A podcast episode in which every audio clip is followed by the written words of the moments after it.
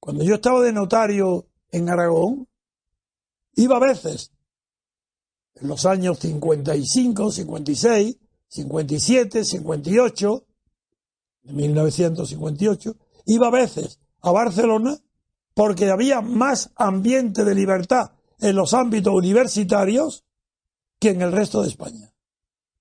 Entonces yo admiraba el valor de esa juventud catalana que iba por delante del resto de España. Pero eso duró muy poco.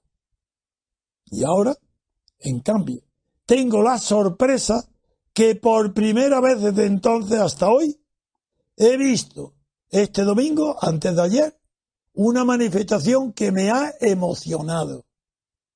Era un millón, no, da igual, 900, un millón cien, da igual, un millón de catalanes o de españoles que han ido desde fuera de Cataluña. Un millón manifestándose públicamente contra la separación de Cataluña ha sido emocionante. Porque ahí es verdad que no era, claro que era una mayoría silenciosa. No era, como he dicho, arrimada una mayoría silenciada, no. Una, era una minoría humillada, pero no, nadie la amordazaba. Podían haberse manifestado antes. Era silenciosa, porque no se manifestaba porque estaba acobardada ante el enorme poder que había cogido en Cataluña con la autonomía los partidos que defendían la separación de Cataluña, el separatismo.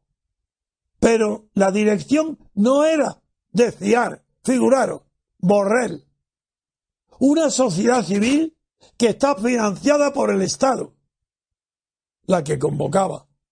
Los convocantes no eran de fiar, pero la muchedumbre que ha acudido allí es algo más que de fiar. Es de confiar. Porque es la primera vez que una masa tan grande de ciudadanos catalanes se manifiestan en la calle contra quién? Contra sus propias autoridades que han presumido de nacionalismo, que han humillado a sus ciudadanos que han deformado, prohibido, multado, perseguido al idioma español y a los que se manifestaban en español, y eso es una potencia. Quiero decir que por primera vez desde hace muchos años, muchísimos años, porque yo no puedo olvidar que Cataluña votó la falsa constitución española del 78. Fue el pueblo dentro de España, claro, que votó más, que lo votó en masa a la Constitución que hoy los separatistas quieren destruir o separarse de esa. Pero si fuisteis vosotros los más entusiastas partidarios de esa Constitución, eso de ayer, eso de antes de ayer, del domingo, pasará a la historia. Porque no es que se haya despertado, es que haya comenzado una época nueva